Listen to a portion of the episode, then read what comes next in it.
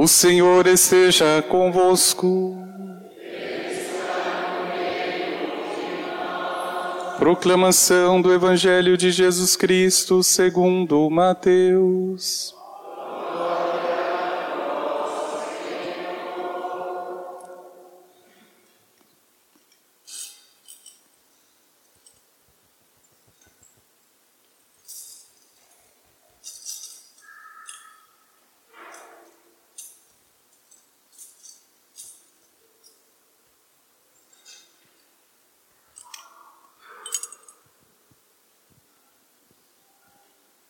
Tendo nascido Jesus na cidade de Belém, na Judéia, no tempo do rei Herodes, eis que alguns magos do Oriente chegaram a Jerusalém perguntando: Onde está o rei dos judeus que acaba de nascer? Nós vimos a sua estrela no Oriente e viemos adorá-lo. Ao saber disso, o rei Herodes ficou perturbado, assim como toda a cidade de Jerusalém. Reunindo todos os sumos sacerdotes e os mestres da lei, perguntava-lhes onde o Messias deveria nascer. Eles responderam: Em Belém, na Judéia, pois assim foi escrito pelo profeta. E tu, Belém, terra de Judá, de modo algum és a menor entre as principais cidades de Judá, porque de ti sairá um chefe, que vai ser o pastor de Israel, o meu povo. Então Herodes chamou em segredo os magos e procurou saber deles cuidadosamente quando a estrela tinha aparecido. Depois os enviou a Belém, dizendo: Ide e procurai obter informações exatas sobre o menino, e quando o encontrardes, avisai-me, para que também eu vá adorá-lo. Depois que ouviram o rei, eles partiram, e a estrela que tinham visto no oriente ia adiante deles até parar sobre o lugar onde estava o menino. Ao verem de novo a estrela, os magos sentiram uma alegria muito grande. Quando entraram na casa, viram o menino com Maria, sua mãe. Ajoelharam-se diante dele e o adoraram. Depois abriram seus cofres e lhe ofereceram presentes, ouro, incenso e mirra. Avisados em sonho para não voltar a Herodes, retornaram para sua terra, seguindo outro caminho. Palavra da salvação.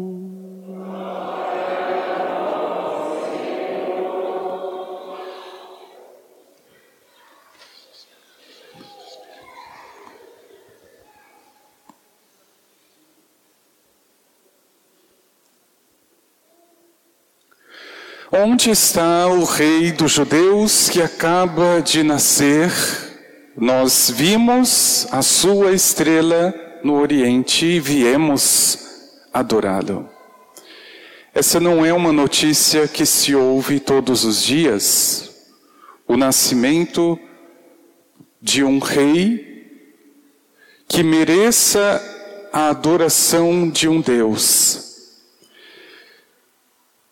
mas é claro que para nós esta pergunta talvez tenha um outro peso, porque no dia de hoje ou no, nos nossos tempos, a sede e a fome de Deus continuam tanto ou mais do que era a sede daqueles três homens quando decidem sair da região da Pérsia, do Oriente, para enfrentar calor temporal, fadigas e encontrar o Senhor.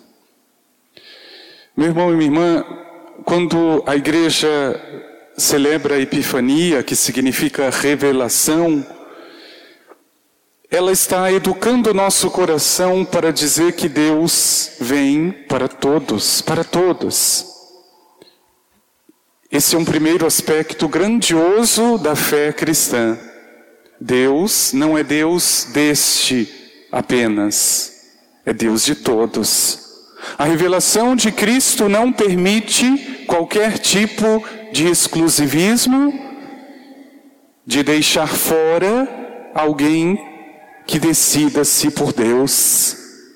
Eu não estou dizendo que nós temos que relativizar, como se Deus pudesse ser qualquer coisa fora de Jesus Cristo, não é isso. Mas aquele que vem de outros lugares, de outras crenças, para adorar o Senhor com o desejo e com a fome de encontrá-lo, é este que deve receber o Senhor. É um direito, é um direito de todos. É a primeira grande imagem que nós estamos convocados a alimentar no coração. A fé que eu professo não permite exclusões. Todos, a exemplo dos magos, são chamados a adorar a Deus. Aliás, isso está no coração de cada um. Não é uma ideia que eu acordo um dia.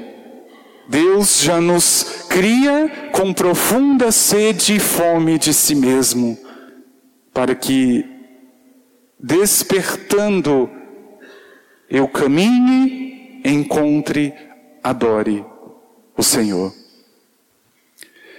A segunda imagem que é muito impressionante neste evangelho é a imagem da viagem dos magos.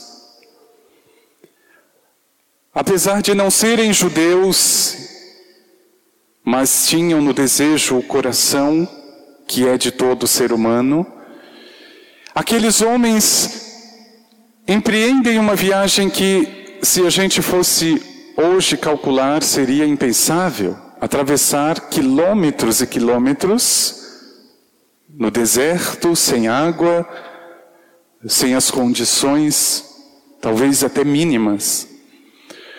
O Evangelho não narra metade do que foram as dificuldades daquela viagem, para nos mostrar que a dificuldade não é a mais importante, é o desejo é a procura e o encontro do Senhor. Meu irmão e minha irmã, eu não sei se você já fez a leitura da tua vida a partir de uma grande viagem, mas o ponto de vista da fé é o que significa a tua vida. É muito importante que esse desejo, essa fome e sede de Deus, seja compreendida. Porque, como tudo na nossa vida, quando nós não conhecemos o risco de perder, o risco de sufocar, e o pior, o risco de procurar saciar em outros lugares é muito grande. Existe uma fome, existe uma sede, mas você tem que perguntar agora ao teu coração qual é o alimento profundo qual é a água que purifica e que mata esta sede? Não importa de onde você tenha vindo, porque, como já foi dito, a salvação foi aberta a todos. Muitas vezes eu sou o primeiro a colocar o obstáculo. Nossa, mas eu era de outra religião. Nossa, mas eu nem conhecia isso ou aquilo. É para você mesmo. Basta o desejo, basta aquilo que já está no coração, é suficiente. Caminhe, procure.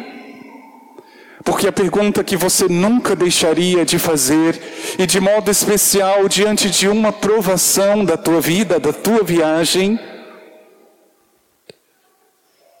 quem é o Rei da minha vida? Aquele que eu procuro. Meu irmão e minha irmã, essa não é uma pergunta simples. E eu digo de forma especial quando nós encontramos alguma coisa no caminho dessa viagem que não se esperava. Então vejam, o Evangelho narra pelo menos duas situações encontradas pelos magos. Primeiro, eles encontram uma estrela e ficam deslumbrados.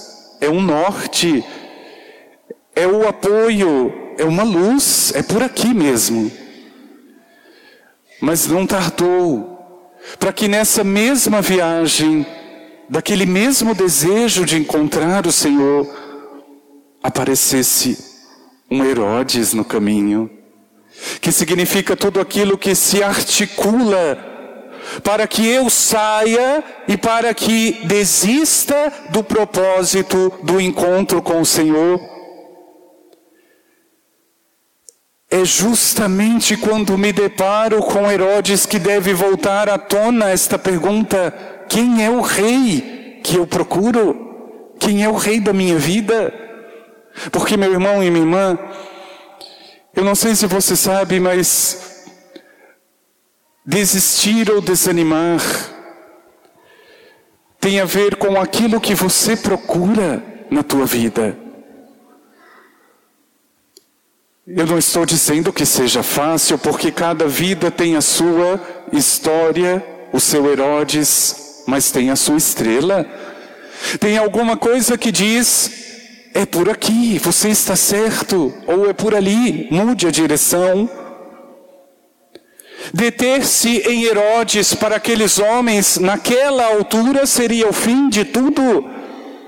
Acreditar naquele discurso sedutor de que ele, o inimigo, também queria adorá-lo, de que eles deveriam voltar, de que eles deveriam fazer as suas vontades. Meu irmão e minha irmã, prepare a tua viagem, mas não seja distraído. Conte com a estrela que vai te dizer: olha, o caminho é esse. Olha, você pode andar porque eu vou iluminar. Mas conte também na tua viagem porque é longa, é longa. Conte com a presença das adversidades. Não existe caminho para Deus sem Herodes, sem provação. E o que determina é a minha vontade, é a sede. Eu sei ou preciso saber o que estou procurando. Eu não posso viver à deriva, porque aí o primeiro Herodes me leva, a primeira estrela me encanta e eu já desvio. Não, a estrela não é para isso. É alguém especial que Deus coloca na minha vida como estrela, para dizer: olha, eu estou aqui, mas não é a mim que você vai adorar. Meu Deus, quantos pais adorando seus filhos, quantos maridos adorando suas maridas e vice-versa. Meu irmão e minha irmã, as melhores pessoas que eu já conheci, as melhores estrelas da minha vida, ou já morreram, ou com certeza vão morrer não, a minha esperança não está nelas. É ter muita clareza de responder a todo momento desta viagem. Onde está o Deus, o Rei que acabou de nascer? Onde está o Senhor da minha vida? Nesta minha vida. Para que nem Herodes, nem estrela seja maior, seja impedimento não, eu preciso ir adiante. Você conta já com a graça, meu irmão e minha irmã. Você conta com o Espírito de Deus. É aquilo que de mais luminoso você tem no teu caminho. Eu não posso desistir. É muito triste quando nós vemos isso de forma especial no cristão. O sentimento de não vai dar certo, não dou conta, não presta. Não. Eu sei da minha fome, eu sei da minha sede, eu só preciso responder mais uma vez, de modo especial para esse mundo sedento. Onde está o Rei dos Judeus? É para lá que eu estou indo. Eu vou contar um segredo que fica só entre nós. Na última quinta-feira eu completei 38 anos de idade. 18 anos da minha vida, eu não conhecia Deus.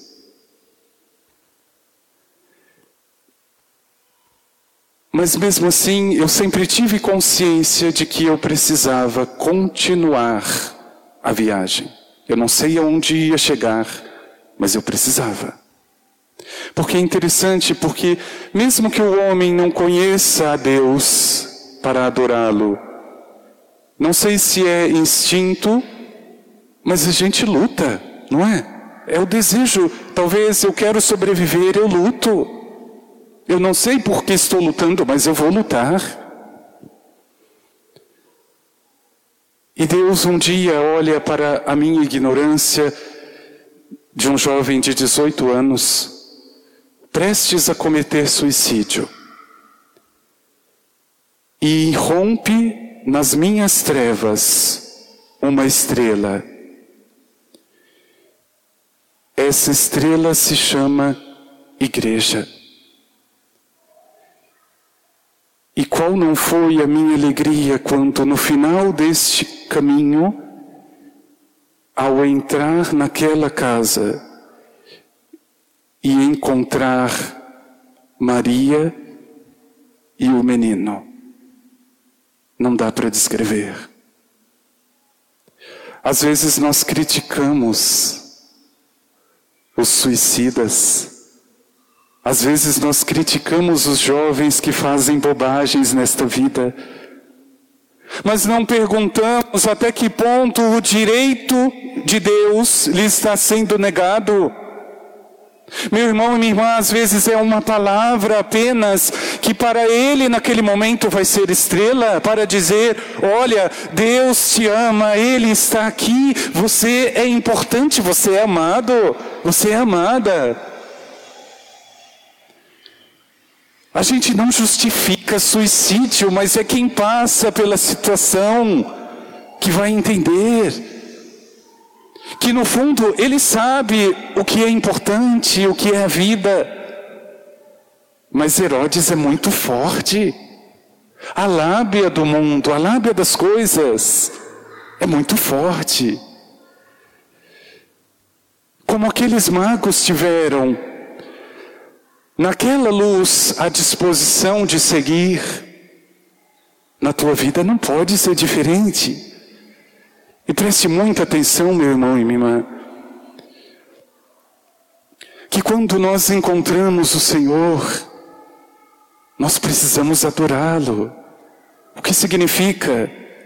Eu posso encontrar o Senhor, mas continuar com Herodes ou com estrelas? Não, eu não encontrei.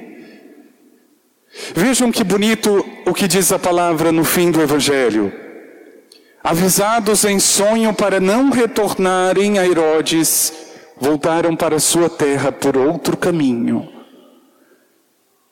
Eu digo uma coisa a você, meu irmão e minha irmã. Depois que eu entrei naquela casa e encontrei o menino com sua mãe, eu nunca mais voltei pelo mesmo caminho, nunca mais. Eu não preciso. Eu sei quem me espera naquele caminho. Eu sei que é um discurso muito atraente para mim eu não vou voltar. Mas eu tenho que ter clareza disso. Porque a pior coisa é o testemunho, ou melhor, o contra-testemunho de alguém que diga: Eu encontrei o Senhor. Mas está cheio de estrelas na vida, está cheio de Herodes, que a gente nem sabe o que de fato se encontrou. Não, tem que ter clareza.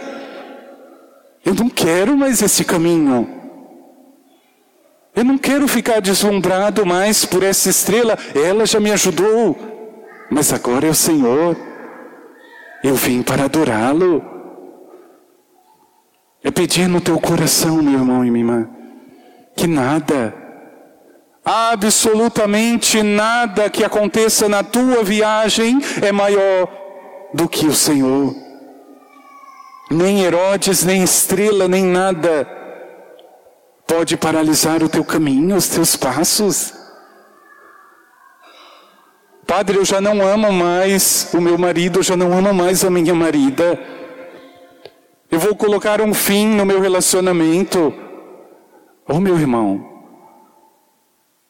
quem é o Deus da tua vida? Que pena que você ainda seja. Porque um pouco de humildade é necessário numa decisão como essa. É você calcular a viagem com cansaço.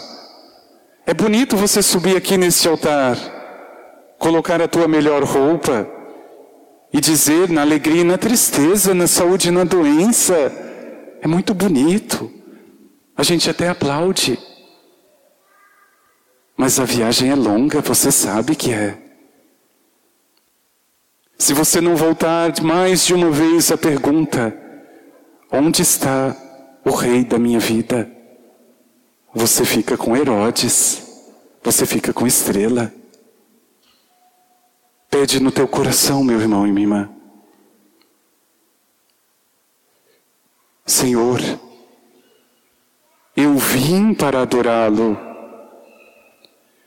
Independente de viagem, independente de caminho, independente de prova, independente de Herodes e de qualquer outra coisa, não foi para isso que eu vim. Ainda que me canse, ainda que me frustre, eu vim para adorá-lo, Senhor. E não importa de onde você tenha vindo, meu irmão e minha irmã, volte por outro caminho. Encontrando o Senhor, não volte para aquilo que você deixou no passado, não volte. Não vomite no outro o que ele fez de errado. Isso dá câncer no coração. Você viver preso a uma situação que já passou. Herodes já está para trás. Vai para frente. Caminha. Eu tenho certeza que quando você entrar em casa, você vai encontrar o menino e a sua mãe. E nesse momento, adore o Senhor. Adore o Senhor. Que no teu coração nunca apague o desejo, porque Ele já está lá. A fome e a sede de Deus mas não esqueça do caminho, para que você não se perca, para que nada te pare e nada te encante. Onde está o Rei dos Judeus? Vimos a sua estrela no Oriente e viemos adorá-lo.